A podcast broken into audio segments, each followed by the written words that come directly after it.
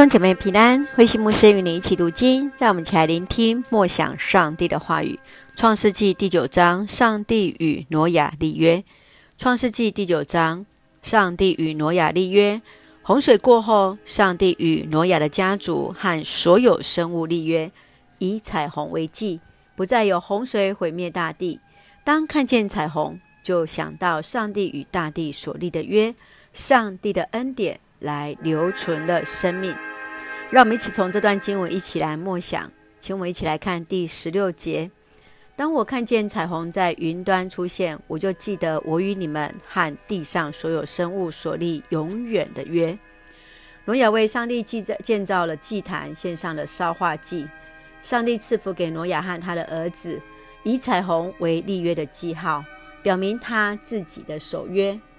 彩虹的“虹”原文有弓的意思，弓箭的“弓”，那的意思是一种的武器，但是上帝却把它成为了那平安、慈爱还有饶恕的记号。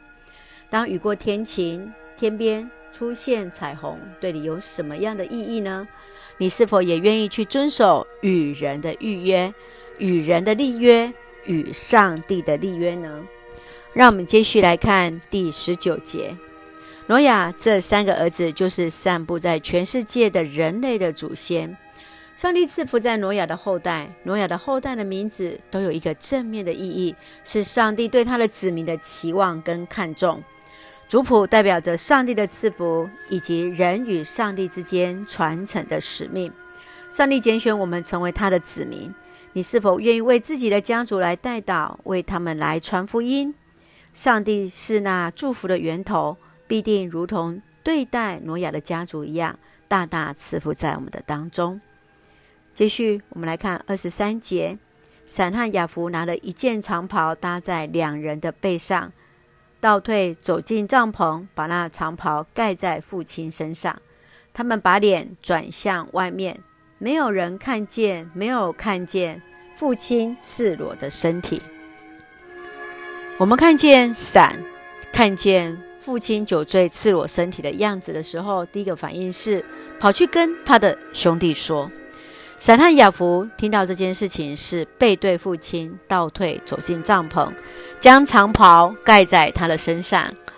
韩的行为引起了挪亚的愤怒，闪和雅弗的行为得到了挪亚的称许。整个事件最重要的是在第一时间的一个态度，这好像。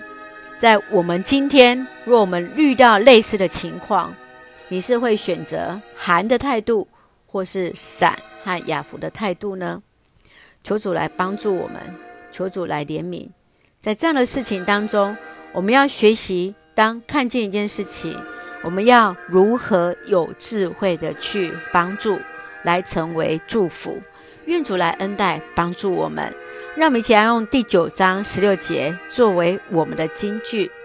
当我看见彩虹在云端出现，我就记得我与你们和地上所有生物所立永远的约。当上帝看见彩虹出现在云端，上帝就记得他与我们在地上和所有生物所立永远的约约。真是好美，不是吗？愿上帝来赐福，让我们看到彩虹。就有不一样的意义，就是记得上帝与我们的立约。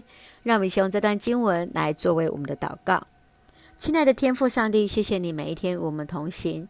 上帝，我们立下那彩虹的约，看见上帝的恩典与同在。求主圣灵带领，像挪亚一样顺服，持守与你所立的约，与人所立的约，活在你的恩典的约之中。为所爱的家人祷告。愿家族都合一在你的面前，赐下平安喜乐，在我们所爱的教会和每位弟兄姐妹身体健壮，灵魂兴盛，恩待保守台湾我们的国家。感谢祷告是奉靠主耶稣圣名求，阿门。弟兄姐妹，愿上帝的平安与你同在，大家平安。